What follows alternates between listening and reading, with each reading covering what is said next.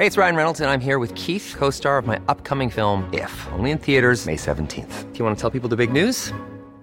All right, I'll do. Sign up now and you'll get unlimited for $15 a month in six months of Paramount Plus Essential Plan on us. Mintmobile.com slash switch. Upfront payment of $45 equivalent to $15 per month. Unlimited over 40 gigabytes per month. Face lower speeds. Videos at 480p. Active Mint customers by 531.24 get six months of Paramount Plus Essential Plan. Auto renews after six months. Offer ends May 31st, 2024. Separate Paramount Plus registration required. Terms and conditions apply if rated PG.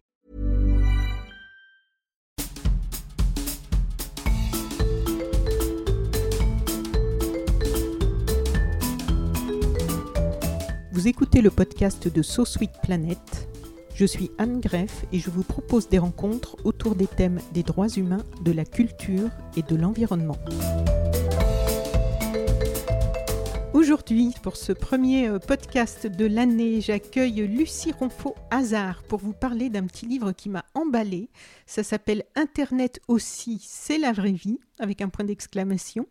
Ce petit livre est destiné aux ados et c'est une invitation à réfléchir au lien entre le numérique et le monde dans lequel nous vivons. Et il tente de répondre à de nombreuses questions qui ont un impact immédiat sur nos vies et sur le monde dans lequel nous vivons. Un livre qui a aussi été euh, conçu avec l'espoir que ces réflexions puissent aider à construire un futur connecté, inclusif et plus juste. Bonjour Lucie. Bonjour. Alors Lucie, tu es journaliste indépendante spécialisée dans les nouvelles technologies et la culture web. Tu écris dans Libération, Le Monde, Numérama et tu es l'autrice d'une newsletter qui a gagné une belle notoriété, hashtag règle 30. C'est ça. consacré à la diversité dans le numérique. Ben, avant d'aller plus loin, qu'est-ce que ça signifie en fait euh, hashtag règle 30 alors le hashtag règle 30, c'est une, une, petite blague qui fait référence à un, vieux mème Internet. Donc les mèmes, c'est ces blagues récurrentes et très virales en ligne.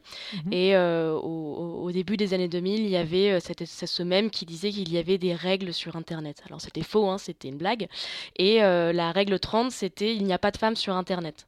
Sous-entendu, si un jour euh, quelqu'un prétend être une femme et te parler, euh, elle ment et c'est un mec qui essaye de d'arnaquer, etc. Donc euh, quand, on a lancé la newsletter avec Numérama, on voulait dès le départ en faire une newsletter féministe et inclusive, et donc a priori parler moins des hommes et plus des femmes. Et donc on trouvait que la référence à la règle 30 était, était amusante. D'accord, eh ben, écoute, je suis ravie de t'avoir posé la question, puisque je m'y suis abonnée, bien évidemment, et j'en ai été euh, ravie, et je, c'est une mine d'informations, donc j'en profite pour inviter nos auditrices et auditeurs à aller, euh, je vais mettre le lien sur le, dans le descriptif euh, du podcast. Donc, tu as aussi publié en 2021 Les règles du jeu, un premier roman consacré à l'économie numérique. Alors, est-ce que l'on peut avoir quelques mots, avant de parler plus du livre, sur ton parcours? Comment tu t'es intéressé au numérique et à la diversité dans le numérique Bien sûr. Donc moi, je suis journaliste depuis euh, 8 ans maintenant. Euh, j'ai fait des écoles, enfin j'ai fait des études de journalisme, mais en fait, euh, pendant mes études de journalisme, euh, j'ai réalisé que j'avais envie de me spécialiser dans le numérique. Parce qu'en fait, le numérique a toujours fait partie de ma vie. Alors déjà parce que je suis née en 91 et que voilà, j'ai, moi j'ai, eu Internet pendant mon adolescence et j'ai grandi avec, mais c'était un intérêt très personnel. C'était mon, mon hobby. Donc c'est vrai que j'étais le genre d'ado à qu'on engueulait beaucoup parce que je passais mon temps euh, devant les écrans, euh, je bidouillais pas mal, j'allais sur les forums, etc.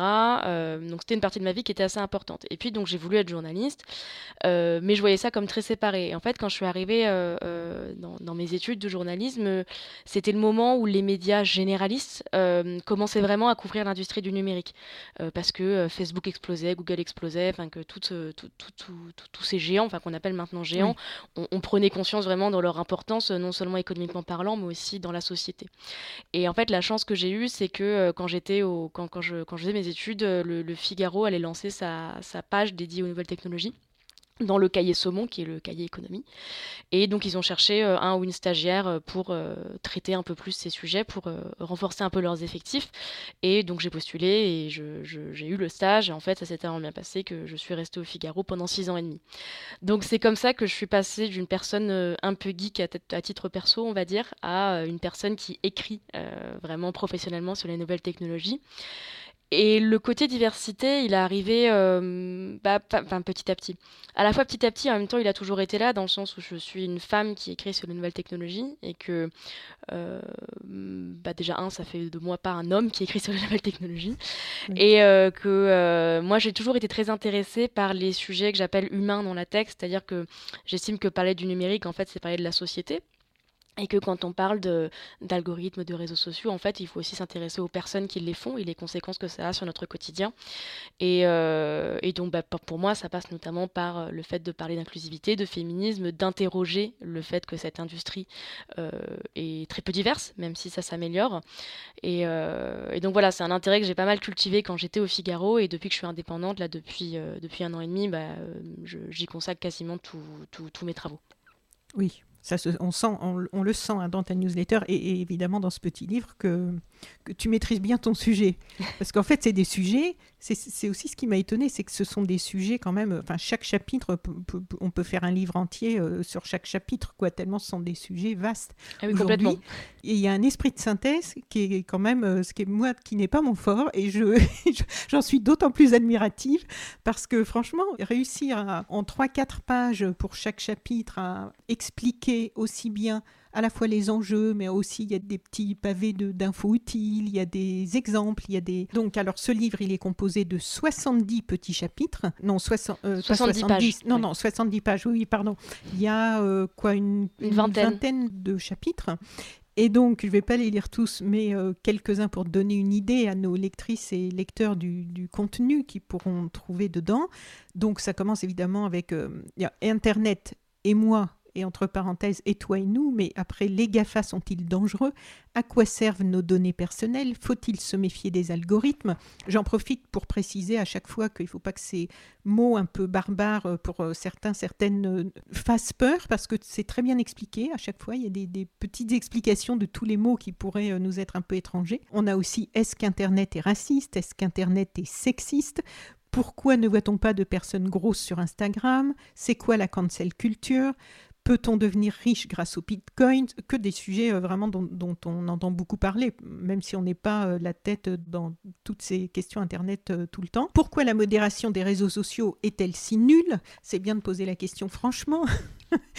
Comment se protéger du cyberharcèlement? Bon, on voit que ça offre un tour d'horizon assez complet de ce qu'il faut connaître aujourd'hui sur le sujet Internet. Qu'est-ce que tu souhaitais en fait au début de ce projet? Alors le, projet à l'origine, il est venu de, La Ville Brûle, donc avec qui j'avais déjà travaillé donc pour mon roman. Maison euh, d'édition. Voilà, donc c'est ma maison d'édition et donc euh, Marianne qui est mon éditrice est venue me voir et m'a dit écoute, euh, je lis ta newsletter, j'aime bien ton rapport au numérique et nous on a une collection pour ados dans lequel on explique des sujets un peu complexes mais concernants et on aimerait faire un truc sur le numérique. Donc c'est parti de cette idée, de cette envie de d'expliquer le numérique aux ados et moi dès le départ euh, je me suis dit que je voulais pas en faire un mode d'emploi. Parce que j'estime que euh, du haut de mes 30 ans, j'ai absolument rien à apprendre à un ado ou une ado sur, euh, je sais pas moi, comment aller sur Snapchat, comment aller sur TikTok. Déjà, un, parce qu'ils n'ont pas besoin de moi pour ça. Ils vont le faire tout seuls comme des grands. Parce qu'ils ont leurs pratiques et moi les miennes. Et puis, par ailleurs, le, souci, ça, serait, ça aurait été de faire un, livre qui aurait périmé très très vite. Parce que le numérique, par essence, ça se renouvelle beaucoup. C'est ce que je me disais, ça peut être un risque, oui. Voilà, donc euh, je voulais pas un mode d'emploi. Euh, par contre, moi, ce qui m'intéressait, c'était euh, de provoquer la réflexion et de donner des pistes de réflexion, en fait, pour mes lecteurs et mes lectrices. C'est-à-dire que je, pense qu'on a tendance à, quand on réfléchit aux ados dans le numérique, on a tendance à les penser euh, soit trop bêtes, soit trop, trop intelligents en un mm. sens. Mm. Euh, soit on estime que c'est des pros du numérique et qu'ils y connaissent euh, beaucoup plus que nous et qu'en gros on n'a rien à leur apprendre. Euh, je pense pas que ce soit forcément vrai. Mm-hmm. Et soit on juge que toutes leurs pratiques sont nulles, sont stupides, sont dangereuses et on préférait que les ados soient loin des écrans.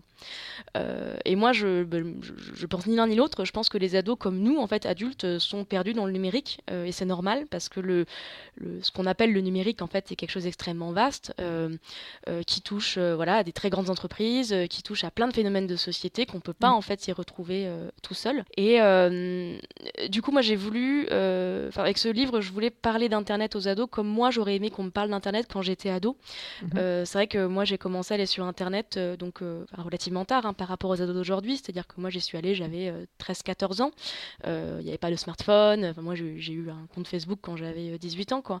Mais je fais partie, je pense, de la première génération qui a vraiment grandi, enfin qui a eu son adolescence sur, sur Internet. Et moi je me rappelle assez bien de l'attitude des adultes vis-à-vis de mes pratiques numériques qui étaient assez sceptique euh, dans la compréhension, dans, pas mal dans la dénonciation aussi. Euh, et en fait, quand j'entends les adultes aujourd'hui parler des ados d'aujourd'hui, je... en fait, les pratiques ont changé, mais les discours sont exactement les mêmes. J'ai l'impression qu'on n'a pas du tout évolué sur euh, la manière dont, dont on parle aux ados de numérique. Donc voilà, moi, le but, c'était vraiment ça, de me dire, bon, bah, moi, j'ai connu ça, et j'ai maintenant, j'ai les connaissances. Et j'ai envie de faire de, ce livre quelque chose qui puisse accompagner les discussions qu'on puisse avoir avec les ados ou euh, les adultes, hein, parce qu'encore une fois, je pense pas qu'on y connaisse beaucoup mieux que les, ados non plus. Ben, C'est ce que je me suis dit en lisant ton livre, hein, vu tout ce que j'y ai appris. Euh. Bah, c'est gentil. Mais après, c'est voilà, c'est vrai que moi, c'est ma spécialité, j'enquête beaucoup dessus, mais mm. euh, comme, comme tu le dis, on aurait pu faire un bouquin par chapitre et on aurait pu rajouter 20 autres chapitres aussi, tellement le sujet est vaste. Hein. Alors tu dis euh, justement en t'adressant à tes jeunes lectrices et lecteurs, j'espère que ce livre t'apprendra des choses et qu'il te fera réfléchir à tes pratiques en ligne, que ce soit sur ton smartphone, sur un ordinateur dans la salle informatique de ta médiathèque ou dans ta chambre. Et je me suis demandé, est-ce que tu as déjà eu l'occasion d'échanger euh, dans le monde réel avec des ados sur tous ces sujets, peut-être dans des collèges, des lycées ou d'autres lieux? Et si oui, euh, qu'est-ce qui te frappe dans leurs réactions alors, j'ai pas encore eu l'occasion avec ce livre de rencontrer des ados, ça c'est prévu, donc euh, euh, maintenant qu'il est sorti, euh, ah, je, vais faire un peu, enfin j'espère, une tournée des médiathèques et peut-être des interventions en école, parce que ça m'intéresse d'avoir le, ce retour aussi. le livre a été, a été relu par des ados, La Ville Brûle a un peu une, team d'ados apparemment qui relit leurs livres, leur livre dédiés ah, aux ados, donc il a été, il a été préapprouvé oui. en un sens. donc voilà, mais c'est vrai que moi dans ma pratique professionnelle, j'ai euh, personnellement, j'ai des ados autour de moi, mais dans ma pratique pro, c'est la première fois que je m'adresse à un jeune public. Et c'est ce qui m'intéressait aussi parce que euh, voilà, j'ai longtemps bossé au Figaro, donc le Figaro, on peut imaginer que le public était un peu plus âgé que, que des ados. Euh, donc je me suis beaucoup adressée à des adultes qui s'y connaissaient peu. Mhm. là maintenant, en tant qu'indépendante, je m'adresse davantage à des adultes qui ont un intérêt déjà dans le numérique. Donc là, ça m'intéressait d'avoir de, un peu l'autre spectre, quoi. Les jeunes, enfin qui s'y connaissent ou qui ne se connaissent pas, mais voilà, les, les jeunes en général, quoi. Donc euh, mais j'ai hâte d'avoir des retours de, leur part. Je pense que ça peut être euh, amusant.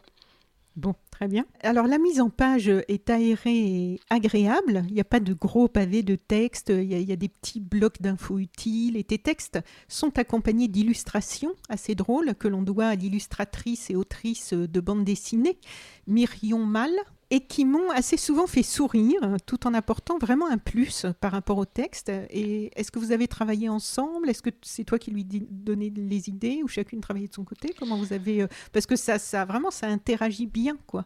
Alors là, c'est le moment où je vais chanter les louanges de Myrion, parce que. Ah, vas-y. Alors, euh, euh, Myrion est, une amie, mais avant qu'on se rencontre, j'étais vraiment fan de son travail, donc je suis vraiment ravie qu'on ait pu collaborer sur ce livre.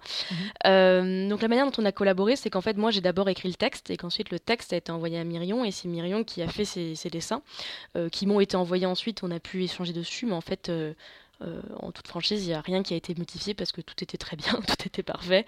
Euh, je trouve qu'elle a vraiment le. C'est dur hein, d'illustrer le numérique, c'est dur d'illustrer de, euh, le, sujet du numérique parce que bah, c'est vrai qu'on a tendance à réduire ça aux robots, aux, ordinateurs, aux salles de serveurs. Enfin voilà, donc on, finit vite dans des esthétiques à la Matrix entre guillemets. Oui. Et je trouve que du non vivant. voilà, exactement. Et je trouve que la force à 2001, c'est que ces illustrations ne montrent que des gens en fait, euh, ne montre que des ados, que des adultes, que des gens euh, qui sont confrontés donc aux différents phénomènes que je que, que j'explique. Et du coup, c'est une illustration parfaite, je trouve, de, de, de, la thèse du livre, qui est de dire en fait, Internet aussi, c'est la vraie vie, dans le sens où on a tendance à distinguer euh, la, vraie vie de la vie numérique, comme si la vie numérique euh, serait plus fausse que la vie physique, alors que c'est faux en fait. Je veux dire, on est dans une époque, euh, et ça fait longtemps que c'est le cas, où tout est lié en fait, tout est interconnecté, à partir du moment où on peut se divertir, rencontrer des gens, apprendre des choses, travailler sur Internet. Et eh ben, Internet, c'est la vraie vie, il n'y a rien de faux dans cette vie-là. Oui, puis on interagit avec d'autres sur Internet. Complètement. Donc mm. je trouve que voilà, puis la couverture, le fait que ça soit une, deux jeunes filles qui se font un câlin, l'une qui sort de son ordinateur, enfin vraiment, je, mm. j'ai adoré ces illustrations et je suis super fière d'avoir pu faire un bouquin avec Myriam. Voilà. ça c'est fait. Le fan club numéro, là, je suis le fan numéro un de Myriam Mal. D'accord. Donc, euh, dans chaque chapitre, tu expliques bien les bons et les mauvais aspects on sent à chaque fois hein, cette envie de trouver la voie du milieu, de bien euh, rester équilibré, euh, de ne pas diaboliser certains aspects non plus. À chaque fois, c'est une vraie recherche d'équilibre. Donc, tu expliques bien les bons et les mauvais aspects. Et pour les mauvais aspects, tu pointes bien les conséquences concrètes. Par exemple, dans le chapitre Faut-il se méfier des algorithmes? tu écris Un algorithme n'est pas en soi quelque chose de mauvais. On retrouve des algorithmes un peu partout dans notre vie quotidienne. En informatique, ils sont indispensables pour réaliser les calculs très complexes nécessaires pour faire fonctionner un ordinateur, des logiciels, etc. Et sur le web, ils peuvent être très pratiques. C'est grâce à eux que l'on trouve tout de suite ce que l'on veut quand on tape un mot dans un moteur de recherche ou que l'on nous recommande des vidéos et des chansons qui pourraient nous plaire. Le problème, c'est que ce système peut vite t'enfermer dans des contenus très similaires. Par exemple, si tu écoutes beaucoup de rap, Deezer ou Spotify ne te proposeront que du rap, même si tu aimerais aussi écouter de la pop ou de l'électro de temps en temps. Cela peut t'empêcher de découvrir d'autres choses, d'exercer ta curiosité, et cela restreint tes choix. Et tu décris ensuite ce que l'on appelle les phénomènes de bulles, les bulles de filtre. Est-ce que tu peux nous rappeler ce que sont ces phénomènes de bulles et pourquoi c'est important d'en avoir bien conscience? Alors, ce qu'on appelle euh, une bulle de filtre, c'est un, concept qui s'est popularisé euh, ces dernières années euh, chez les spécialistes du web et des nouvelles technologies. En gros, on appelle bulle de filtre ce, phénomène d'enfermement dans des contenus similaires. Alors, ça peut être assez divers et varié. Hein. par exemple, si je suis une personne qui vote à droite, sur Facebook, il y a de fortes chances pour que je me retrouve uniquement avec d'autres contenus de personnes qui votent à droite. de la même manière, si je suis sur YouTube et que euh, je veux perdre du poids, par exemple, donc je vais chercher, euh, je vais chercher euh, meilleur régime ou une séance de sport. il est fort probable que YouTube, du jour au lendemain, se transforme en une espèce de machine à me faire maigrir et à me proposer que des contenus en rapport avec, avec, avec la maigreur ou la, minceur. un autre mot que j'aime bien pour décrire ce phénomène, c'est le phénomène de rabbit hole, le, trou du lapin. Vous savez, le trou dans lequel Alice tombe dans Alice au pays des merveilles. parce qu'en fait, il y a un vrai phénomène, je pense, qu'on subit tous en tant qu'internaute, de, de, tomber en fait, euh, sans trop pouvoir le contrôler, dans des contenus similaires. Euh, et en, en soi, les algorithmes de recommandation qui sont à l'origine de ces bulles de filtre, c'est pas un problème, dans le sens où on a besoin d'un minimum d'algorithmes pour trier les informations qu'il y a sur Internet. Il y a beaucoup trop d'informations euh, pour qu'on puisse s'y aventurer euh, de manière euh, sans filet, si vous voulez. Donc on a besoin de recommandations. Et puis, on, et puis, on, perd beaucoup, beaucoup, beaucoup de temps aussi. Tout à hein, fait. À chercher. Donc quelquefois, c'est le bon côté, effectivement, d'avoir accès plus rapidement à ce qui correspond à ce qu'on cherche. Complètement. Le, le souci, c'est que les algorithmes ne sont pas neutres, contrairement à ce qu'on pourrait penser, et ça c'est un thème qui est très important dans le bouquin et dont je parle euh, dans plusieurs chapitres, c'est qu'on a, on a tendance à considérer ces algorithmes, euh, les nouvelles technologies, comme un peu ces robots parfaits, euh, on, lui dit 1 plus 1 égale 2, donc un algorithme ne pas faire d'erreur, etc.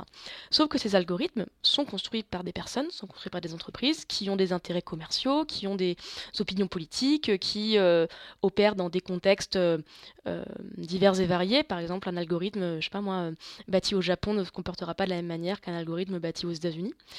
Et euh, tous ces enjeux font que bah, les algorithmes vont se comporter de manière parfois un peu imprévisible et euh, sans que nous, on ne s'en rende compte. Et le danger, c'est que quand on n'a pas conscience de la place de ces algorithmes dans notre univers euh, numérique, virtuel, virtuel bah, en fait, on va croire que le, le monde est ce qu'on voit sur Internet. Donc par exemple, je suis une personne de droite et je suis sur Facebook, je ne vois que des gens de droite, je me dis le monde est de droite tout est de droit. pense comme moi. Tout le monde pense comme moi. Euh, la même chose si on est euh, écologiste ou complètement oui, gauche, on, va voir effectivement apparaître que des contenus de personnalités qui sont dans les mêmes euh, les, mêmes idées, qui défendent les mêmes choses, qui s'attaquent aux mêmes choses, oui. Mais donc d'ailleurs j'ai mentionné l'exemple de droite volontairement parce qu'il y a une étude récemment par exemple qui expliquait que en fait tous les contenus n'ont pas le même poids sur Internet mhm. et le, le but en fait de toutes les plateformes en ligne c'est qu'on reste le plus longtemps possible chez elles. Modèle. C'est leur modèle économique, c'est un modèle publicitaire. Plus je passe de temps sur Facebook, plus Facebook est riche et plus Facebook est content. Donc Facebook fait des études pour savoir quel genre de contenu vont me retenir en ligne. Et en fait, euh, bah, les contenus qui vont me retenir en ligne, c'est les contenus qui vont faire réagir. Et en fait, bah, les contenus qui vont réagir, par du temps, c'est les contenus un peu outranciers, les contenus qui vont euh, mettre en colère, etc. Et en fait, de, plus en plus, on se rend compte que euh, que, que, ces phénomènes algorithmiques en fait bah, ont, complètement débordé sur la vraie vie et c'est comme ça qu'on se retrouve dans des situations euh, alors là je vais je vais je, je, cite les cas les plus graves hein, mais, euh, oui, euh, c'est tellement d'actualité qu'il faut c'est bien de, de, Tout à parler c'est indispensable c'est comme ça qu'on se retrouve dans des situations de la candidature de Donald Trump de la situation qui a mené à la tentative d'insurrection au Congrès américain en, janvier 2021 etc des gens qui s'auto-radicalisent et en fait quand on parle d'auto-radicalisation on, on, peut en parler sur plein de sujets différents et par exemple il y a une étude moi, qui, que j'avais trouvé très intéressante de la part de Twitter qui expliquait que c'est Twitter lui-même qui a fait une étude pour essayer de comprendre quel était le poids des contenus politiques sur sa plateforme, parce que Twitter est très utilisé par euh, tout bord politique. Et en fait, Twitter lui-même a reconnu que son algorithme a tendance à privilégier les contenus de droite et il n'arrive pas à l'expliquer pourquoi.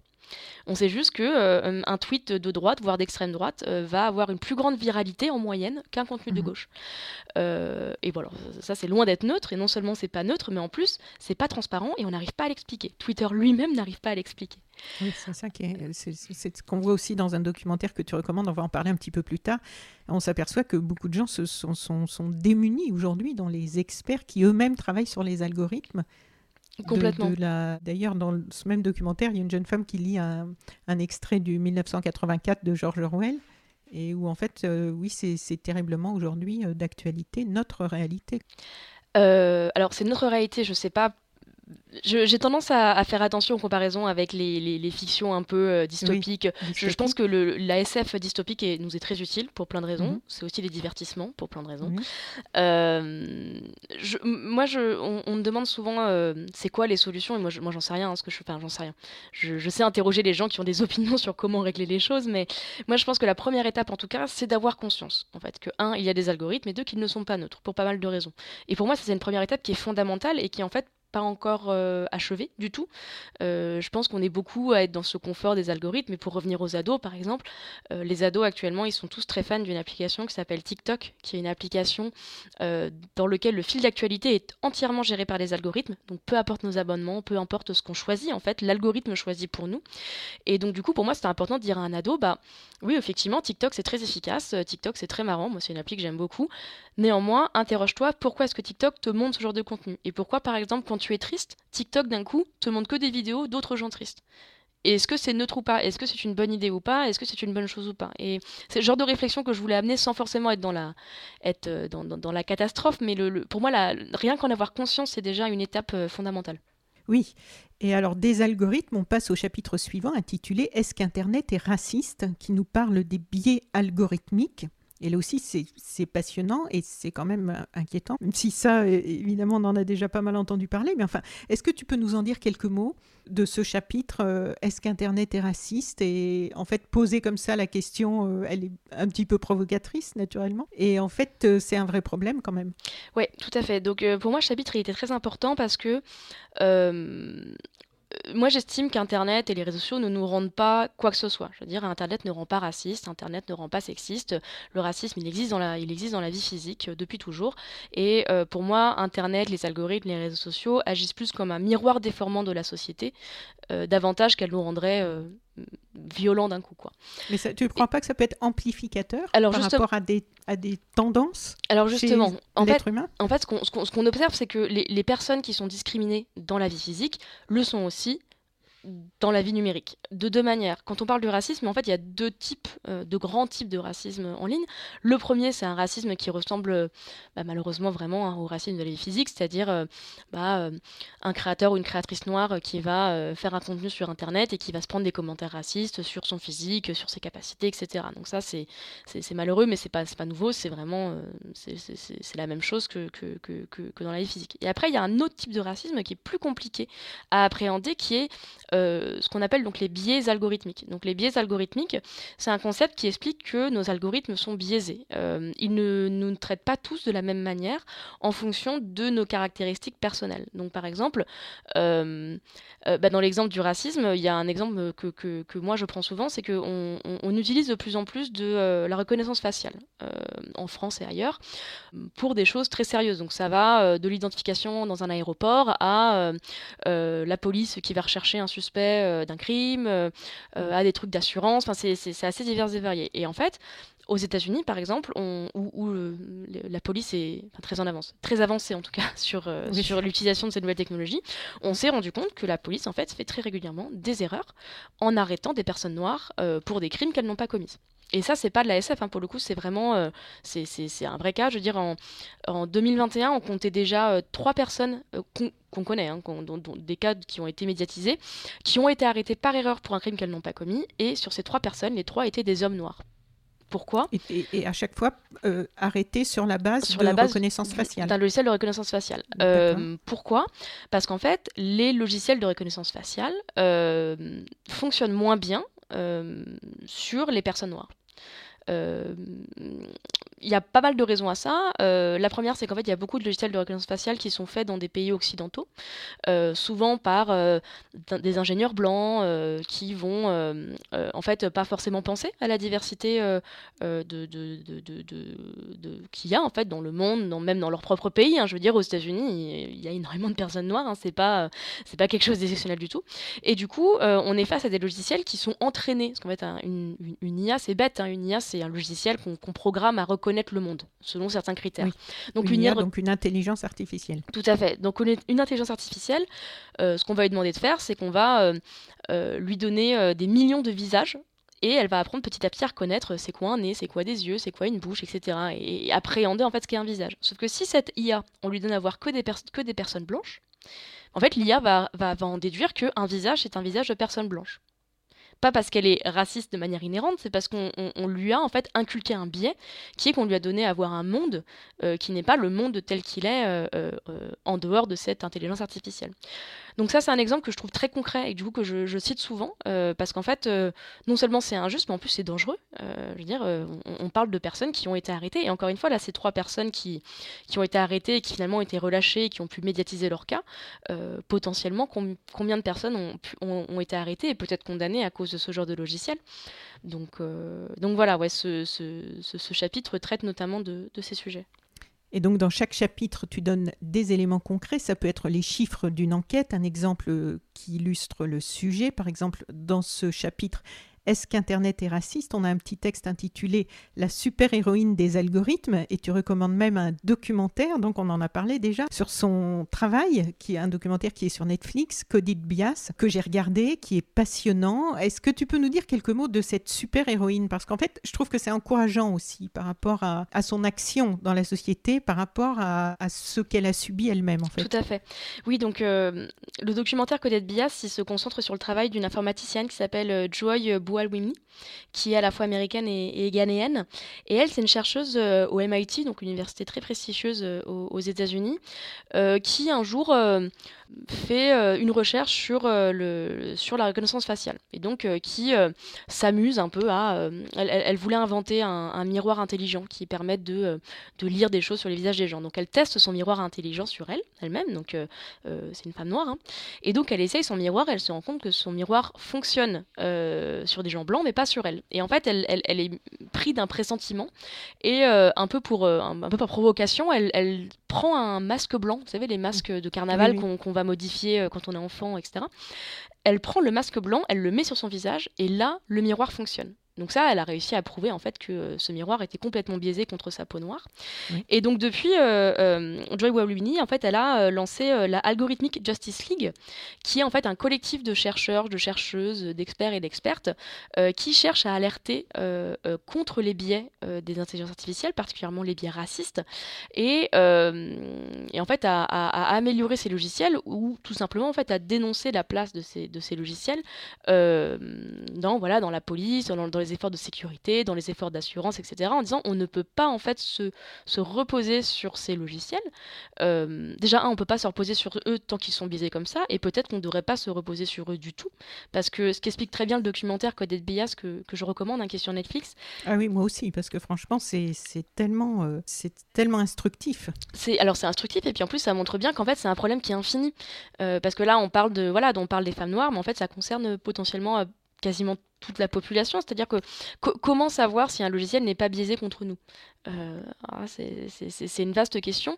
Et du coup, au travers de, ces recherches, en fait, euh, cette chercheuse, elle montre que euh, peut-être que le, le, problème même, c'est qu'on se repose en tant que société de plus en plus sur des logiciels qui ne sont pas capables d'apprendre notre société.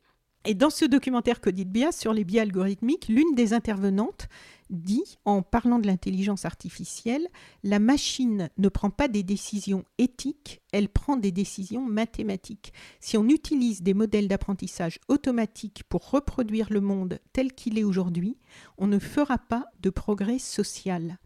Toi qui étudies de près euh, toutes ces évolutions, qu'est-ce que tu en penses de, cette phrase? Parce qu'on a l'impression, en fait, de, euh, en lisant ton livre, ensuite avec le documentaire, je me dis, on a l'impression de voir avancer sur nous un rouleau compresseur qui nous laisse de moins en moins de marge de manœuvre, de moins en moins de liberté individuelle et d'intimité, de vie privée, et on a l'impression que rien ne semble pouvoir arrêter tout ça maintenant. Alors, en fait, il y a une, une, manière euh, pas très simple, mais très concrète de, d'améliorer les choses, euh, en fait, c'est de diversifier les personnes qui travaillent dans les nouvelles technologies. Et c'est pour ça que, en fait, quand on parle, euh, par exemple, du manque de femmes, euh, du manque de personnes non blanches dans la Silicon Valley ou dans ces entreprises, en fait, c'est pas juste, entre guillemets, par éthique ou par morale, en se disant, bah, ce serait quand même bien qu'il y ait plus de femmes et plus de personnes non blanches. En fait, c'est très concrètement la diversité dans le sens très large du terme est indispensable, en fait, pour améliorer le le, fonctionnement de, ces logiciels et euh, qu'il ou elle, euh, enfin que ces logiciels euh, répondent davantage aux besoins de la société. Donc alors oui, il y a un côté un peu déprimant et en même temps, je, pense qu'on on est quand même dans une époque intéressante dans notre relation avec les nouvelles technologies. Je pense qu'on a longtemps été assez béat euh, face à la Silicon Valley, face à Mark Zuckerberg, etc. Enfin, c'était quelque chose qui, du coup. oui, mais qui nous fascinait, mais à juste titre, parce que, enfin, il ne faut pas remettre en cause euh, le, leurs accomplissements dans le sens où, voilà, Facebook, c'est si c'est aussi populaire, c'est aussi une machine qui, qui, fonctionne très bien.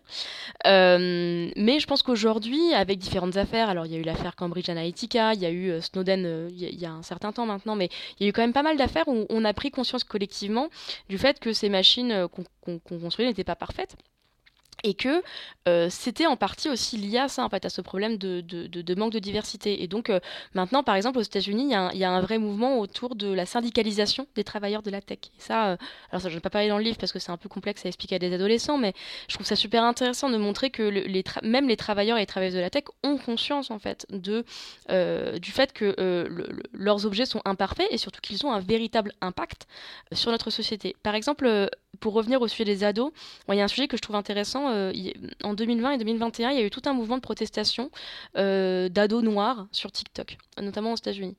Euh, en fait, ce qu'ils disaient, ces ados, c'était, enfin, ces jeunes, ils accusaient TikTok de, euh, de, les invisibiliser en fait sur l'application. Et qu'en gros, ils disaient bah, nous, quand on va sur TikTok, on voit euh, que des gens blancs euh, et on comprend pas parce que bah, ces gens blancs, ils peuvent parfois devenir un peu des stars d'internet et du coup construire des carrières.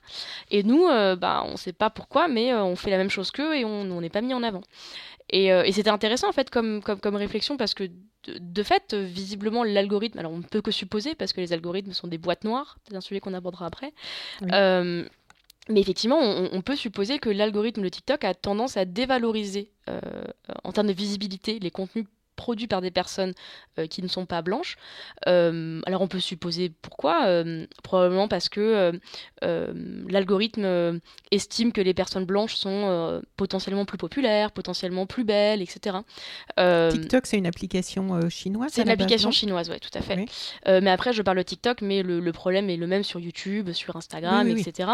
et du coup, en fait, on est face à une reproduction des inégalités. là où les idéaux d'Internet étaient de remettre tout le monde un peu euh, à la même, euh, au même niveau, entre guillemets, en fait, on se rend bien compte que non, quand on est une personne noire, quand on est une femme, quand on est une femme grosse, quand on est une femme handicapée, euh, quand on appartient à ce qu'on appelle, entre guillemets, une minorité, on a moins de chances d'être visible sur Internet, de réussir sur Internet, et donc bah, potentiellement de peut-être de faire sa carrière, peut-être de faire entendre sa voix, etc. Et, donc ces, inégalités, ces inégalités dans, les effectifs conduisent à des inégalités dans les produits qui induisent des inégalités pour les internautes. Donc c'est toute une chaîne en fait à revoir. Euh, donc c'est déprimant, mais en même temps il y a, des vrais, leviers. Et moi par exemple, pour moi ce bouquin, c'est le but c'est d'alerter les internautes, mais je pense que les trois, leviers en fait doivent être, doivent être actionnés. Et alors après ce chapitre, on glisse naturellement sur le chapitre suivant, Est-ce qu'Internet est sexiste? Où il est question de Google Traduction, de revenge porn, des pionnières de l'informatique, des problèmes de modération. Et là, on est aussi euh, bien sur ta spécialité. Donc ça fait combien de temps en fait que tu travailles sur ce sujet des femmes et du numérique? Et quelles sont les grandes lignes en fait que tu peux que tu as pu observer euh, ces dernières années? Alors, donc moi je suis journaliste depuis 8 ans, je dirais que je, réfléchis au sujet des femmes dans la tech euh, depuis un petit peu moins longtemps, je dirais peut-être 6 ans. Euh, en fait, c'est venu de. Enfin, moi, ce que je trouve intéressant quand on parle de la place des femmes sur Internet, c'est qu'encore une fois, c'est il y a un sujet, mais il y en a mille. Donc, euh, je vais essayer de synthétiser un peu. Mais déjà, moi, un, truc que j'ai découvert en fait en tant que, en tant que journaliste, en, faisant des interviews, en faisant des enquêtes, etc., c'est que j'avais cette préconception, mais qu'on a tous et toutes, je pense, euh, de croire qu'Internet et que les nouvelles technologies étaient euh, de manière inhérente masculine. Par exemple, je vous demande de fermer les yeux et d'imaginer un geek. J'imagine que vous avez imaginé un homme avec des lunettes, pour euh, reprendre le cliché, euh, le, cliché qu'on voit beaucoup dans les films. Et en fait, euh, quand on regarde le, quand on regarde l'histoire de l'informatique, on se rend compte que c'est pas du tout vrai. L'informatique, à ses origines, c'était un métier féminin, parce que l'informatique s'est d'abord développée dans les milieux militaires. c'était un métier d'intérieur, c'était un métier qui n'était pas très valorisé. C'était beaucoup un métier de ce qu'on appelait des petites mains. Enfin, ces petites mains étaient ingénieurs, hein, mais c'était quand même des petites mains. Et du coup, bah, c'était plutôt un métier qui était valorisé pour les femmes, parce que bah, c'était des, voilà, des femmes qui programmaient des ordinateurs euh, euh, euh, un peu loin des regards. on est dans les années 50, c'est quand même mieux qu'une femme soit à l'intérieur qu'à l'extérieur, etc., etc. Et en fait, ce qu'on se, ce qu'on, là, je, là, je reprends des il y a un livre que je, que je, vous recommande euh, si vous êtes adulte, parce que pour le coup pour les ados c'est un peu compliqué. C'est le livre Les oubliés du numérique d'Isabelle Collet, qui est une chercheuse euh, qui se spécialise dans la place des femmes dans le numérique justement. Et elle, explique très bien qu'en fait, quand on regarde euh, le, nombre de femmes ingénieurs en informatique dans les années 50, 60, 70, en fait il, y a il, commence à y avoir une vraie baisse à partir des années 80. Et en fait ce qui s'est passé dans les années 80... Une vraie baisse de Du nombre de femmes ingénieurs informatiques. Alors que le, la proportion des hommes augmente petit à petit jusqu'à les dépasser complètement. Et en fait, ce qu'on se rend compte, c'est que dans les années 80, il s'est passé euh, une chose, euh, c'est que les jeux vidéo ont commencé euh, à exploser. On a commencé en fait à vendre des jeux vidéo, des consoles de jeux vidéo. Et les premiers jeux vidéo, c'était quoi? C'est des jeux vidéo de sport. Or, le sport, encore un milieu qui est traditionnellement associé aux hommes, et donc du coup, on a commencé à vendre des jeux vidéo qui, voilà, c'était des, jeux vidéo de ping-pong, de tennis, de, de courses, de voitures, et donc ça a été marketé pour les jeunes garçons. Donc on a commencé à mettre dans les foyers des consoles de jeux pour les petits garçons. Et en fait, des consoles de jeux, c'est un portail vers l'informatique, hein, je veux dire.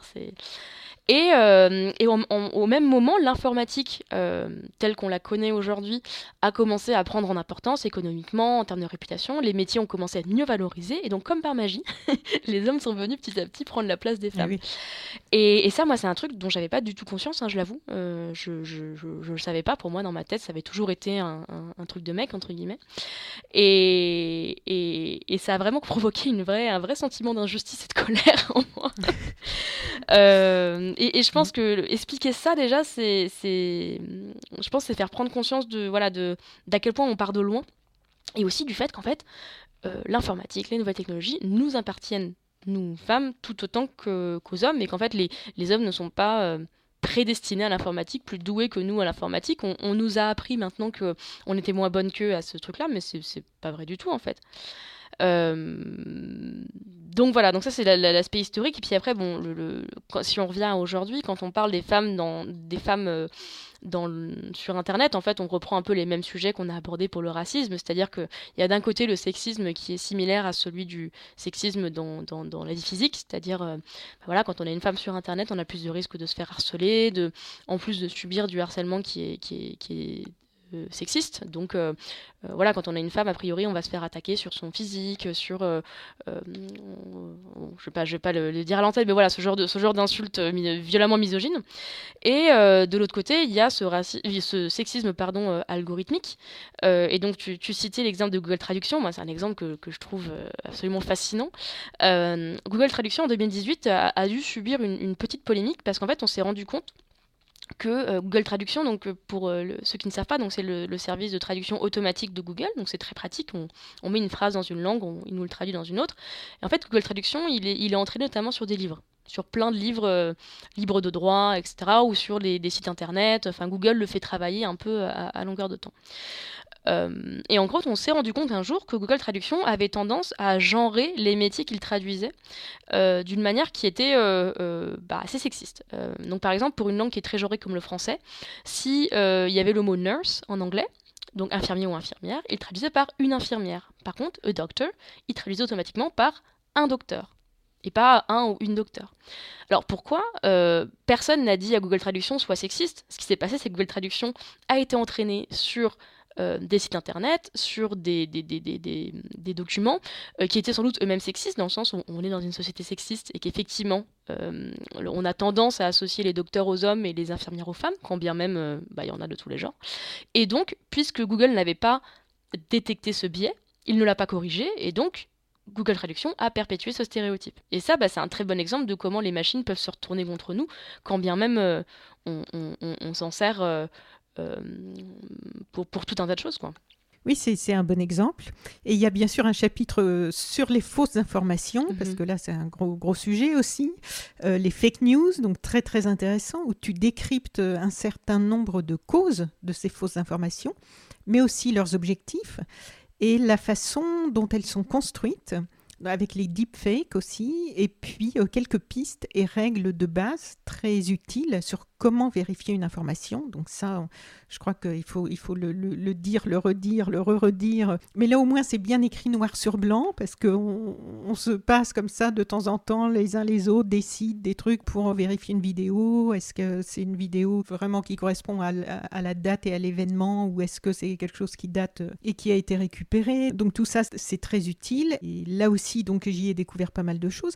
Et ce qui est difficile, c'est que ça aussi, en fait, ça évolue tout le temps. Ces histoires de fake news, la façon dont elles sont fabriquées, qu'est-ce qui les motive, qui les répand, euh, c'est un, c'est une espèce de nébuleuse qui est en perpétuelle évolution. Euh. Alors, c'est en perpétuelle évolution et en même temps, les deux leviers principaux de la désinformation, alors qui touchent adultes et enfants de manière euh, vraiment équivalente, hein, parce que là c'est un livre pour ados, mais je crois vraiment pas que les, adultes ont, des leçons à donner aux ados à ce niveau-là. il y a deux leviers euh, principaux qui est le, déjà un le levier politique dans le sens où il y a des hommes et des femmes politiques euh, quand je dis politique c'est au sens large hein, je ne parle pas que de politiciens mais aussi de militants euh, qui ont tout intérêt à manipuler des informations et à profiter de ce phénomène de bulle de filtre dont on a parlé tout à l'heure pour convaincre une personne de leur cause et puis ensuite il y a le levier économique on a parlé tout à l'heure pareil des bulles de filtre qui étaient provoquées par le fait que Facebook veut nous faire rester le plus longtemps possible chez lui Facebook, Google, YouTube, enfin toutes, toutes ces plateformes-là.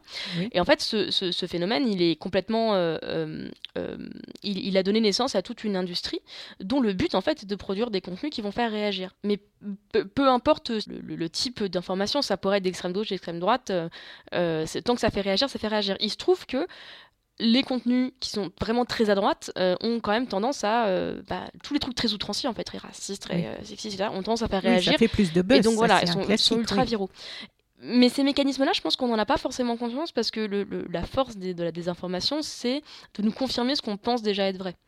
Euh, c'est-à-dire que c'est ça hein, le, principe de la, désinformation, c'est que j'ai plus avoir tendance à, me faire avoir par un truc qui va confirmer mon propre biais, parce qu'on est tous des personnes biaisées, c'est normal, c'est comme ça que fonctionne le monde. Euh, et c'est pour ça que ce chapitre, pour moi, il était important, parce que je, pense qu'il y a beaucoup de d'ados, mais aussi d'adultes, euh, qui vont propager de la désinformation en pensant bien faire en fait, ou en, en, prenant pas deux secondes pour y réfléchir, mais ce qui est normal parce que le but c'est de ne pas nous faire réfléchir. C'est vraiment, enfin, si on ne réfléchit pas, c'est parce que ça fonctionne bien euh, et que je pense que nous en tant que citoyens, on n'est pas euh, euh, coupable de ça. C'est toute cette industrie et c'est toutes ces plateformes qui laissent proliférer ces industries aussi. et donc voilà, c'est vrai que moi à travers ce chapitre, je voulais faire un peu ouvrir les yeux, donner quelques outils, mais aussi faire réfléchir vraiment à ce levier économique qui est super important et dont on n'a pas encore trop conscience, je pense. Euh, alors en, octobre, il y a eu Frances Hogan, qui est euh, la lanceuse une ancienne ingénieure de Facebook, qui a, qui a lancé l'alerte, euh, qui, est une lanceuse d'alerte et qui a révélé plein de documents confidentiels qui ont confirmé ça, hein, qui ont confirmé que Facebook a tout à fait conscience que son modèle a tendance à encourager les contenus néfastes. mais donc voilà, tout le monde, je pense, malheureusement, n'écoute pas Frances Hogan parce que bah, voilà, c'est un peu compliqué ce qu'elle raconte. Donc le, le, but de ce chapitre, c'était aussi de, synthétiser un peu ce, ce genre de choses. Quoi. Oui, et ensuite, euh, avec les chapitres euh, Pourquoi se sent-on moche sur les réseaux sociaux et pourquoi ne voit-on pas de personnes grosses sur Instagram? Donc tu apportes des réponses aussi très précises et je trouve que ce sont des données euh, non seulement intéressantes à connaître, mais qui permettent aussi de dédramatiser ces effets de prendre un peu de recul, notamment pour les ados dont l'estime de soi, souvent fragile, peut se prendre de plein fouet tous les effets pervers des réseaux sociaux. Tu cites d'ailleurs une enquête révélée par le Wall Street Journal en septembre 2021 euh, qui dit que 32% des adolescentes interrogées qui se sentaient déjà mal dans leur peau estiment qu'Instagram a empiré les choses et certaines en ont même développé des troubles du comportement alimentaire. Et en fait, ce petit livre, il aide aussi à prendre de la distance, parce qu'à partir du moment où on comprend mieux comment ça fonctionne, ça aide à dédramatiser, je trouve, et cette distance, c'est ce qui peut manquer souvent, non? Oui, je suis d'accord, euh, je pense qu'on manque de distance, je pense aussi qu'on a tendance à euh, soit sous-estimer, soit parfois surestimer euh, le poids des réseaux sociaux dans le, dans, le rapport des ados à leur, à leur corps. je veux dire euh, les, des adolescentes complexées à cause des magazines, ça a toujours existé malheureusement parce qu'on est dans une voilà, on est dans une société euh, euh, qui, est, qui, est, sexiste et qui met en avant un modèle de femme auquel quasiment aucune femme ne peut correspondre en fait. Hein. c'est comme ça que ça marche. Le truc des réseaux sociaux, c'est que on donne la possibilité à plein de gens d'avoir leurs propres médias et du coup de reproduire un peu ces, ces inégalités, mais autre, en, les calquant sur sa propre vie. Et, et du coup, c'est pour ça que moi je voulais faire ce chapitre, enfin ces deux chapitres sur le rapport au corps et aussi sur la place des personnes grosses. Parce que je pense que c'est facile, euh, quand on est ado et adulte d'ailleurs, de, de, se faire un peu avoir avec, par cette illusion de la, de la réalité mm. sur les réseaux sociaux. Euh, parce qu'on se dit, bah voilà, euh, pourquoi cette fille, elle est si belle, pourquoi est-ce qu'elle a une, si une, une, une, une, vie si sympa, une maison si sympa, etc. Bah, parce qu'en fait, cette fille, a priori, elle est influenceuse et c'est son métier, en fait, d'avoir l'air plus jolie, de, de se mettre en scène, etc. Et qu'en fait, c'est les réseaux sociaux sont une, sont une autre forme de télé-réalité. Mais je pense qu'on en a un peu moins conscience qu'à la télé ou que euh, sur les magazines euh, parce que vu que moi aussi je peux avoir un compte Instagram et moi aussi je peux me mettre euh, a priori en scène, je, crois que cette fille est, comme moi alors qu'elle ne l'est pas parce que moi mon métier c'est pas d'être influenceuse. mais c'est, il, est compliqué ce sujet et je pense qu'en fait il faut en parler. Il faut en parler aux ados plutôt que soit de les soit de pas écouter leur douleur, soit de les moquer, soit de euh, soit au contraire de les croire victimes. Je pense que pas mal d'ados réfléchissent déjà à ce sujet. Euh, je, pense que parfois, ce qui peut manquer, encore une fois, on en revient à l'aspect économique, hein, c'est un peu mon obsession, mais je pense qu'il y a parfois l'effet économique, qui, le, levier économique qui est moins connu, c'est-à-dire, ben voilà, encore une fois, on veut faire rester euh, les, gens sur Instagram, donc Instagram va montrer ce qu'ils pensent être populaire, et ce qu'ils pensent être populaire, c'est des stars fines, blanches, etc. Euh, et, parce que c'est très stéréotypé en plus. Hein. C'est très stéréotypé, et, et c'est pas, mais c'est pas une fatalité. Par exemple, c'est marrant, je, parlais hier avec une, une jeune femme qui m'expliquait que elle, avait carrément euh, entraîné son algorithme Instagram à lui montrer d'autres personnes. Euh, ce qu'elle a expliqué, ben, moi je suis grosse, je suis noire, euh, j'ai envie de, j'en avais marre en fait de voir des gens qui me ressemblaient pas. Et donc elle, elle a vu qu'elle a tout à fait conscience de, de, de, de cette, la place de cet algorithme, elle, elle a dit bah voilà, moi j'ai entraîné mon algorithme à me montrer que des gens qui me ressemblaient un peu, etc. Enfin, elle s'est créé un peu sa propre bulle de filtre de de toute seule. Et, pourquoi pas et, je trouve ça intéressant comme. Donc entraîner son algorithme, peut-être que tu peux nous dire pour celles et ceux qui nous écoutent comment on peut entraîner son algorithme? Alors c'est pas une science exacte, hein, mais non, en gros. Non, mais quand même ça marche un peu puisque les bulles de filtre c'est un peu ça aussi. Voilà. On entraîne nos algorithmes malgré nous là pour du coup, mais. Bah, on peut le faire volontairement dans le sens où effectivement si vous likez en boucle pendant deux jours, j'en sais rien moi, que des que des comptes dédiés aux chatons on va dire un truc euh, bête, euh, bah, il est fortement, euh, il est probable qu'Instagram dans une semaine ne montrera que des, photos, que, des photos de chatons. Parce que vous avez dit à l'algorithme, je, ne veux, voir que ça. Après, bon, ça, c'est réduire un peu le problème, parce qu'en fait, Instagram se sert d'énormément de signaux, y compris en dehors d'Instagram, pour savoir qui je suis et ce que je veux faire.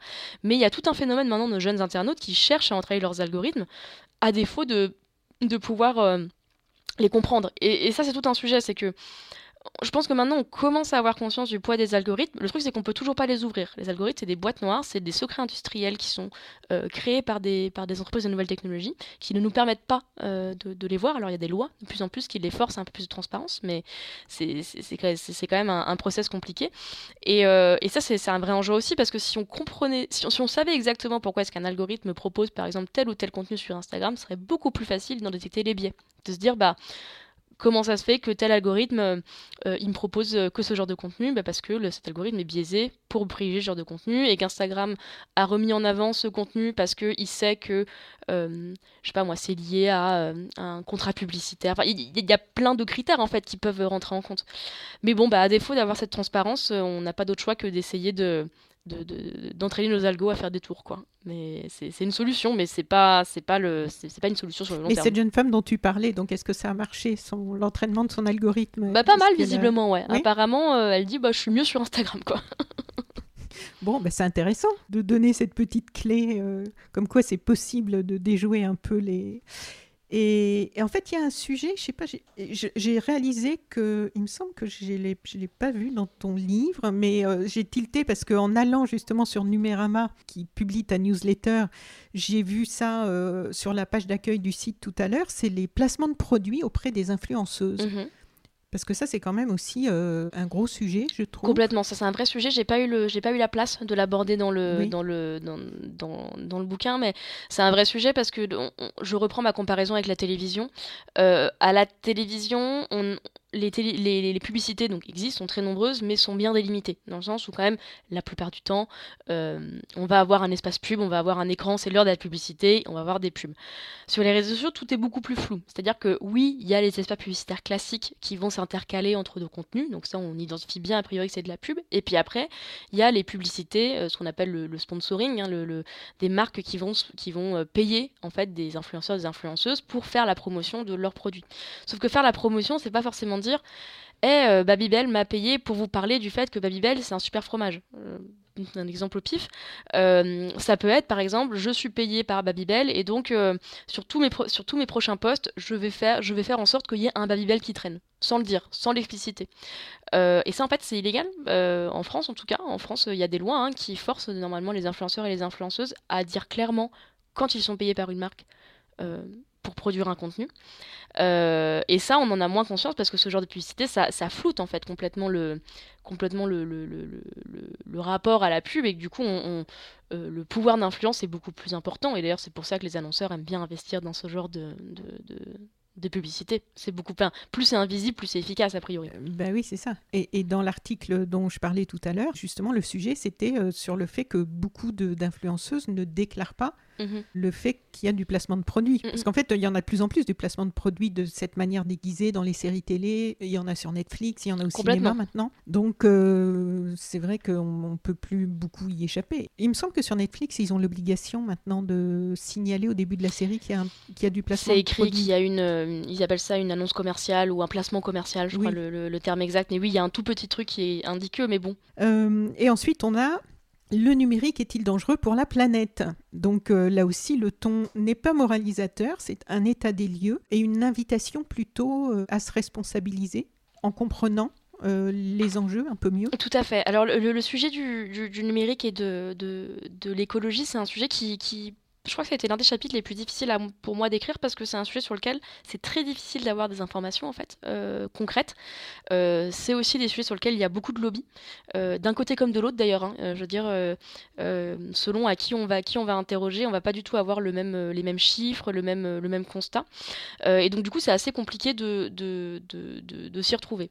moi, je suis assez contre le discours qui dit attention, euh, envoyez moins de mails, euh, euh, faites attention de, je sais pas moi.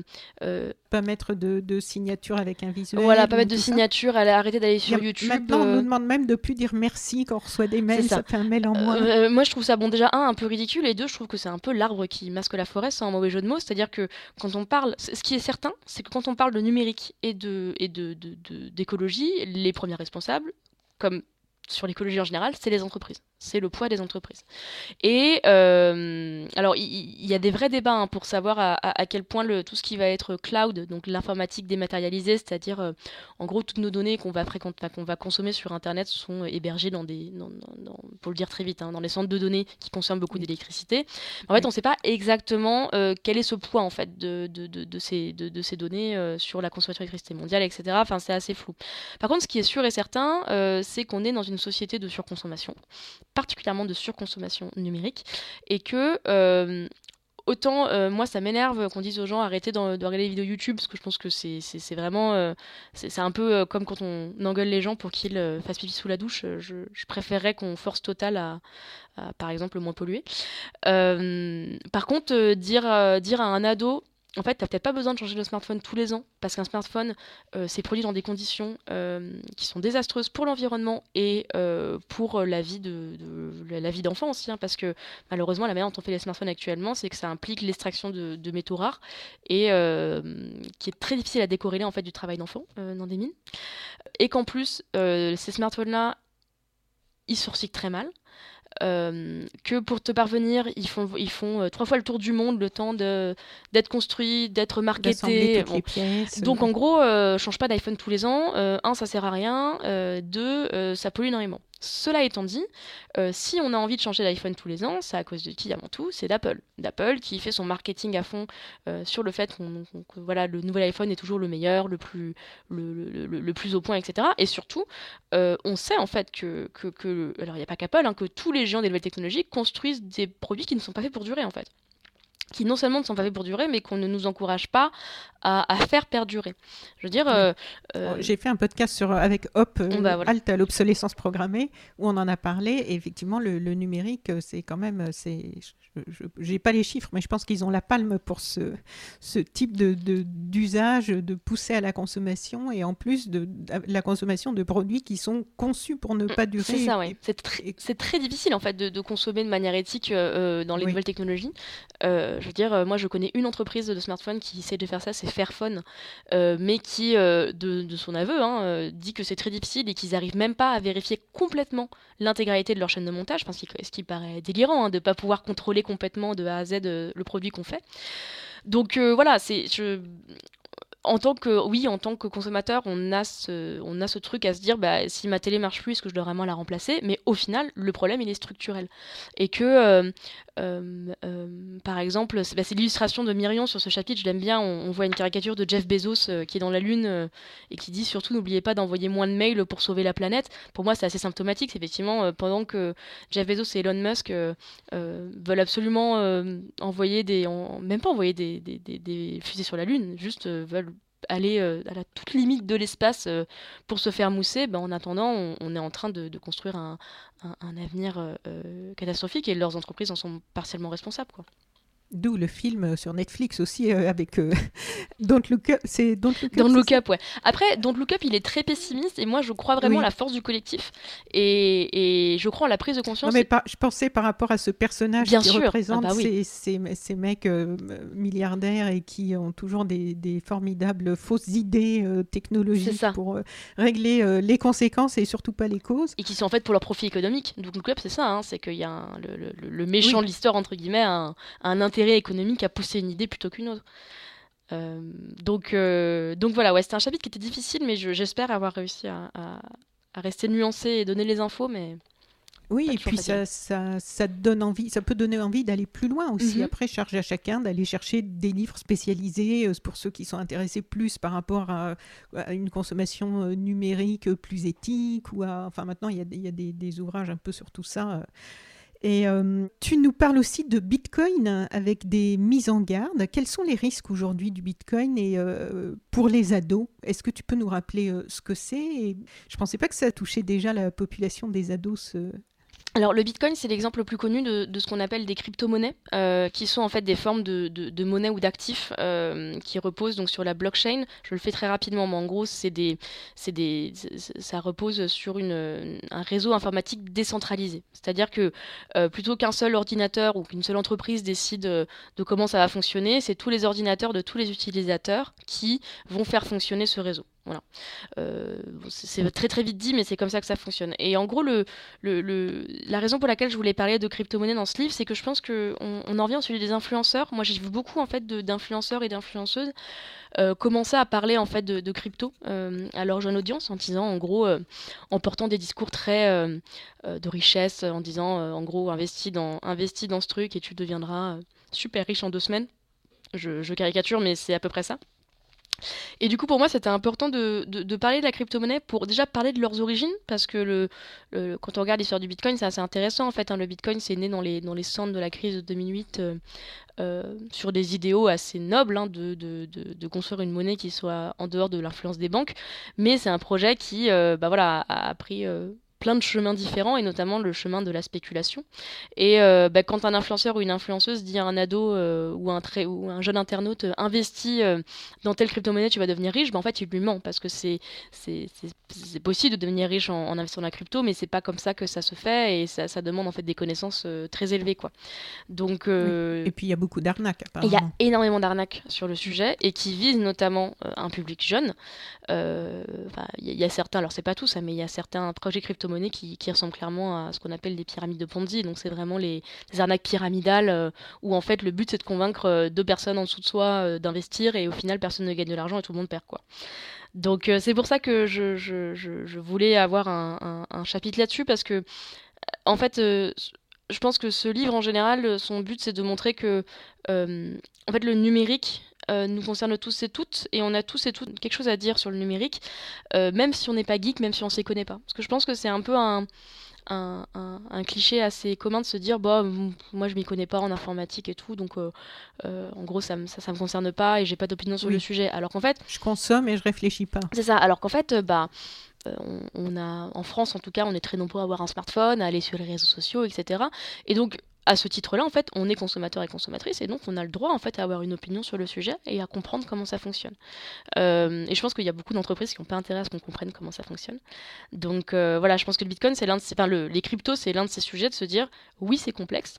Euh, je vais pas te dire si c'est bien ou mal, mais juste je vais t'expliquer comment ça fonctionne, parce qu'en fait, ça te concerne aussi, puisque tu vois des contenus qui vont faire la promo de crypto sur les réseaux, et ensuite, à charge à toi de décider ce que tu en penses. Parmi les grands sujets, on trouve aussi un chapitre sur la cancel culture, mhm. euh, sur euh, pourquoi la modération des réseaux sociaux est-elle si nulle, sur comment se protéger du cyberharcèlement.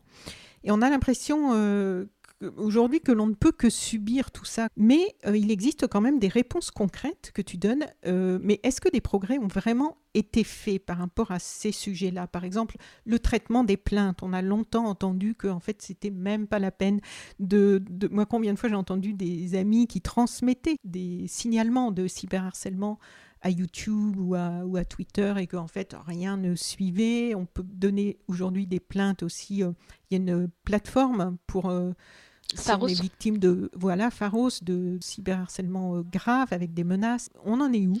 Alors, est-ce que les choses se sont améliorées? Non. Est-ce que les choses ont bougé? Oui. Dans le sens où, euh, euh, en fait, tu as, raison de dire que oui, effectivement, le, ce qui se passe dans, la vie physique, si on se fait harceler dans la vie physique, on a peut-être un peu plus de recours que dans, la, que dans la, la vie numérique. Moi, je pense qu'Internet n'invente rien, par contre, Internet accélère dans le sens où euh, voilà les, les, faits de harcèlement que je peux subir dans la rue euh, bah, en fait c'est le, les mêmes mécanistes mécaniques pardon euh, misogynes que je peux subir sur internet mais de manière décuplée c'est à dire qu'a priori je vais pas me retrouver devant 1000 personnes qui vont m'insulter dans la rue alors que sur Twitter ça peut m'arriver assez facilement je pense que le, les choses malheureusement ne s'améliorent pas beaucoup. Par contre, euh, le discours qu'il y a sur le sujet euh, a beaucoup évolué, dans le sens où déjà on en parle. alors que les trucs de la modération en ligne par exemple, c'est vraiment un sujet il y a allez, 5, 6, 7 ans, on n'en parlait pas beaucoup. C'était vraiment pas trop un sujet. Euh, c'était euh, voilà, c'était c'était un non-sujet. Maintenant, ça se passait dans l'ombre. Voilà, maintenant c'est plus le cas. Maintenant déjà, un, il y a beaucoup de victimes qui prennent la parole, euh, qui expliquent ce qui leur arrive et qui expliquent le manque de recours qu'elles subissent. Il y a des pas mal de gouvernements aussi dans plein de pays, y compris en France, qui tentent d'imposer des nouveaux modèles de modération. Alors c'est pas forcément bien ou mal, mais en tout cas, il y a une prise de conscience politique sur le sujet. Et puis il y a une pression en fait qui, qui est faite sur les plateformes qui est beaucoup plus importante qu'auparavant. Par exemple, la justice française a, forcé, a réussi à forcer Twitter à révéler au niveau mondial le nombre de modérateurs que Twitter embauche. C'est, ça, ça c'est un pas. C'est pas rien. Non, mais c'est un pas, mais c'est pas rien, mine de rien. Et je veux dire. Oui, non, mais je veux dire, c'est, un, euh, un, vrai voilà. Et ça, euh, cette, cette plainte, c'était à l'origine des collectifs, euh, si je me rappelle bien, de lutte contre l'antisémitisme et de, de, de, de militantes féministes qui ont porté plainte et qui ont de cause. Donc, on en revient à la force du collectif. Moi, je, pense vraiment qu'il y a des choses à faire. Je pense que euh, ça bouge lentement, mais ça bouge. Et puis après, bah, il y a aussi tout ce qui se fait dans la société civile. Euh, par exemple, à un moment, je parle des nudes, euh, donc le fait de s'envoyer des photos nues à son copain ou sa copine, et le problème du revenge porn, qui est ce phénomène absolument effroyable de euh, notamment de très majoritairement de jeunes garçons euh, qui vont euh, en fait transmettre des photos de leur ancienne ancienne copine intime sans leur consentement un peu sur internet. Et je cite l'exemple d'un collectif qui s'appelle Stop Ficha qui est un, collectif de, jeunes femmes hein, qui un jour on en dit en fait on en a marre de, de tout ça on voit bien qu'il n'y a rien qui bouge. Donc nous ce qu'on va faire c'est qu'on va faire un collectif dans lequel en fait elles vont en fait elles, chassent un peu les comptes ce qu'on appelle les comptes ficha qui sont des comptes qui collectent un peu ces photos intimes et qui les diffusent et en fait elles les signalent en masse jusqu'à ce qu'ils tombent et bon alors oui elle les signale à qui bah, alors elle elle bosse pratiquement sur Instagram et un petit et sur Telegram aussi qui est une application de, de, messagerie qui a un, système de réseau social et donc bah, quand elles découvrent ce genre de choses en fait elles font des signalements déjà à Pharos donc qui est la plateforme de, de signalement du, des crimes en ligne du gouvernement. Et, euh, et elle le signale aux réseaux sociaux. Et alors, ça marche pas à tous les coups, mais parfois ça marche. Euh, parce qu'en fait, il est possible de s'organiser. Alors, encore une fois, moi, je dans un monde dans lequel euh, les plateformes prennent leurs responsabilités sur ce sujet, mais c'est quand même intéressant de voir que les internautes s'organisent, en tout cas. et ne baissent pas les bras face à ces phénomènes qui sont des, des, phénomènes qui sont, qui sont très graves. Quoi. Alors après, pour, pour mettre un peu de l'eau dans mon vin, la modération en ligne, c'est un sujet qui est extrêmement complexe, euh, notamment parce que euh, elle doit se faire à des échelles immenses. Je veux dire, on parle Tu l'expliques bien d'ailleurs dans le, dans le petit livre. Hein. Oui. Et, euh, et, et, donc, c'est pas un problème qu'on réglera en, un claquement de doigts. et il y a plein de manières d'envisager, d'améliorer les choses, mais au, moins on en parle. Et, moi, je trouve que en parler, c'est déjà un, un, premier pas important et surtout impliquer toutes les personnes de la société, pas seulement les politiques, pas seulement les experts. Euh, moi, si mon père pouvait avoir un avis sur la modération en ligne, ça me ferait très plaisir, par exemple. Euh, mais vraiment, et même les personnes qui s'y connaissent pas, parce qu'en fait, ça, ça concerne tout le monde. C'est vraiment un problème, et tous les problèmes du numérique nous concernent tous et toutes. Et tu rappelles d'ailleurs dans ce petit chapitre que l'anonymat n'existe pas. Moi, j'ai été étonnée de lire ça. Tout à fait, ouais. C'est souvent le, réflexe qu'on a quand on parle de de délit en ligne. Euh, par exemple, quand on parle de haine en ligne, on se dit bah si tout le monde oui. son vrai prénom, euh, il n'y aurait pas de souci. En fait, euh, il y a plein d'études qui montrent que c'est faux, qu'il y a plein de gens qui publient des saloperies. Pardon pour ma, vulgarité, sous leur vraie identité, et que par ailleurs, en fait, les réseaux sociaux sont tenus très régulièrement par la justice de transmettre les données en fait de personnes qui, qui, qui commettent ce genre de délit. Donc en fait, il n'y a pas d'anonymat sur Internet. Euh, en tout cas sur Facebook, sur Twitter, etc. C'est faux. Et alors, quels sont les sujets que tu trouves les plus euh, préoccupants aujourd'hui, là, au moment où on parle? Sur Internet? Oui. Hum. Bah, euh, la question, de la, la, question de, de, la place des femmes sur Internet me, me préoccupe beaucoup. Alors, bon, déjà parce qu'il me concerne directement. Aussi parce que je pense qu'on est quand même on, est en train de construire un, futur qui nous exclut encore. Et, de manière automatisée. C'est ça en fait le, danger, c'est que déjà combattre la misogynie au quotidien de la part de, vraies personnes, c'est compliqué, mais alors en plus quand on, quand on doit s'adresser, quand on doit affronter la misogynie des robots qui est automatique et non transparente, bon, c'est... Oui, et, qui vont perpétuer de façon mathématique. C'est ça. Et qui vont... donc moi c'est un sujet qui me, voilà, qui, qui me tient beaucoup à cœur et qui me préoccupe beaucoup parce que je pense qu'on est beaucoup à ne pas en avoir conscience et qu'aussi, on est, il y a un documentaire que, que pareil, j'ai pas recommandé dans le bouquin parce que je pense qu'il est un peu dur pour des ados, mais qui s'appelle euh, Sale pute, euh, un documentaire qui date, enfin qui a été qui est sorti il y a quelques mois sur Arte. Vous tapez Arte sale pute, vous le, vous le trouverez. Et qui parle de cyberharcèlement, justement. Et euh, il y a l'une des personnes qui a interviewé, qui est, je crois, une, une députée allemande qui a subi une grosse campagne de cyberharcèlement, qui dit très justement, en fait, on est en train de faire disparaître les voix des femmes d'Internet. C'est-à-dire que déjà qu'on n'a pas beaucoup on n'a pas beaucoup notre mot à dire euh, dans la rue, euh, et en plus sur Internet, un espace où a priori on pourrait s'affranchir un peu de ces problèmes, euh, on, nous, demande de nous taire aussi quoi. Et, ça, ça me préoccupe beaucoup. Mais pour rejoindre ce que tu dis, j'ai lu il y a une semaine ou deux une, interview de Sandrine Rousseau, mhm. responsable dans le mouvement écologiste, qui a subi une grosse euh, campagne de, harcèlement. D'ailleurs, je n'étais pas au courant que ça avait pris une telle ampleur. Et ce qui m'a le plus euh, choqué, en fait, dans, dans ce qu'elle disait, c'est qu'elle disait qu'elle n'avait eu de soutien ni des femmes en général, ni de son parti mm. politique, ni des, enfin, des femmes des autres euh, partis politiques qui auraient pu euh, manifester de la solidarité par rapport à ça. Et je me suis dit, mais c'est quand même bien affligeant. C'est affligeant et puis ça, on, en revient à, voilà, Internet c'est la vraie vie, hein, dans le sens où euh, c'est, ça a des conséquences en fait sur la, sur, sur, sur la vie des gens. Euh, et... comme quoi, il faut quand même qu'on, s'active sur cette notion de solidarité euh, pour faire bouger les choses. Bah, il, faut, voilà, il, faut, il faut non seulement y réfléchir, mais il faut, de, il faut demander des choses. Et notamment, le, quand je parlais du collectif Stop Ficha, l'une de leurs, l'une de leurs, leurs revendications, c'est, elles justement, elles, elles aimeraient que Pharos, la fameuse plateforme Pharos, qui est la plateforme de signalement des contenus illégaux en ligne du gouvernement, ait plus de moyens elles, elles le disent, elles disent, nous, on trouve que Pharos, euh, quand ça fonctionne, ça fonctionne bien. Euh, ah sauf que Pharos, euh, de mémoire, ils sont, je crois, 25 pour toute la France.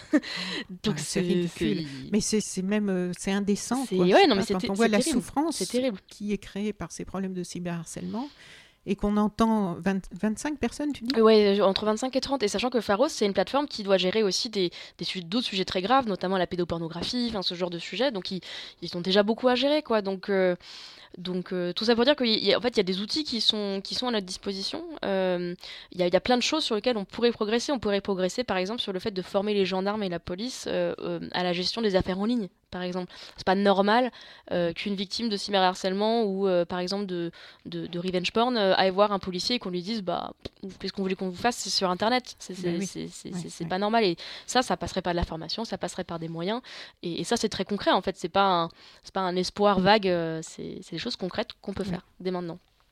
Pharos, c'est PHA. Hein, PHA, pour, Pour celles et ceux qui nous écoutent et qui voudraient chercher euh, la plateforme. Et donc, pour terminer sur une note positive, je vais te demander quels sont les sujets que tu as pu trouver préoccupants et qui ont bien évolué selon toi ces dernières années, que tu trouves euh, réjouissants euh, je trouve qu'on traite avec plus de bienveillance toutes les formes de créativité en ligne. je pense qu'on a longtemps considéré Internet comme un peu le, euh, le, le, voilà le, royaume de divertissement un peu stupide un peu geek un peu enfin c'était pas trop euh, et, et, et, je trouve que maintenant on, reconnaît en fait la force créative d'internet. Euh, voilà déjà quand on parle des influenceurs et des influenceuses voilà maintenant on, parle d'elles et eux comme comme des stars à, à, titre, réel. Et d'ailleurs je parle de stars mais il y, en a qui c'est des vrais acteurs c'est des vraies actrices ils font des, des choses vraiment chouettes. Moi par exemple il y a un sujet que, que, que, que j'aime beaucoup qui est celui des fanfictions, c'est les gens qui écrivent des, fictions inspirées d'autres fictions, donc des fanfictions Harry Potter, Le Seigneur des Anneaux, etc.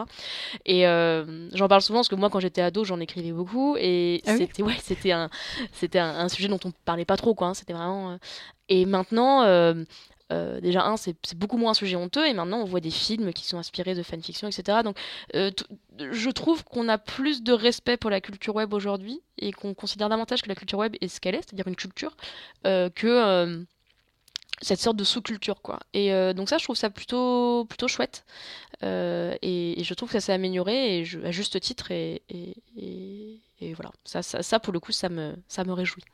Très bien. Lucie, un grand merci pour euh, ce temps que tu nous as euh, consacré pour euh, parler en détail de ce livre, mais vraiment j'invite nos auditrices et auditeurs à l'acheter, ce, formidable petit livre Internet aussi, c'est la vraie vie. Je mets toujours le lien vers le site de librairie indépendante, vers la page, pour que celles et ceux qui le souhaitent puissent euh, directement euh, l'acquérir. Donc, Lucie Ronfaux, hasard, c'est toi. Myrion Mal pour les formidables illustrations.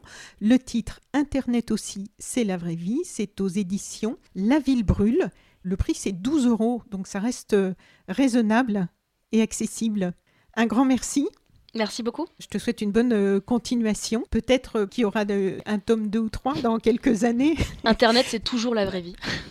oui, c'est ça. Voilà. Merci beaucoup et euh, je souhaite un grand succès à ce Merci. livre. Au revoir. Au revoir. Chères auditrices, chers auditeurs, si vous avez apprécié ce podcast de So Sweet Planet, n'oubliez pas de lui mettre un avis favorable sur votre application de podcast, par exemple 5 étoiles sur Apple Podcast pour plus d'informations sur les droits humains, l'environnement et la culture, vous pouvez suivre la page So Sweet Planet sur Facebook. Enfin, n'oubliez pas de vous abonner gratuitement, soit à la newsletter sur le site sosweetplanet.com, soit au podcast sur votre application de podcast pour être informé des prochains podcasts de So Sweet Planet mis en ligne. À bientôt.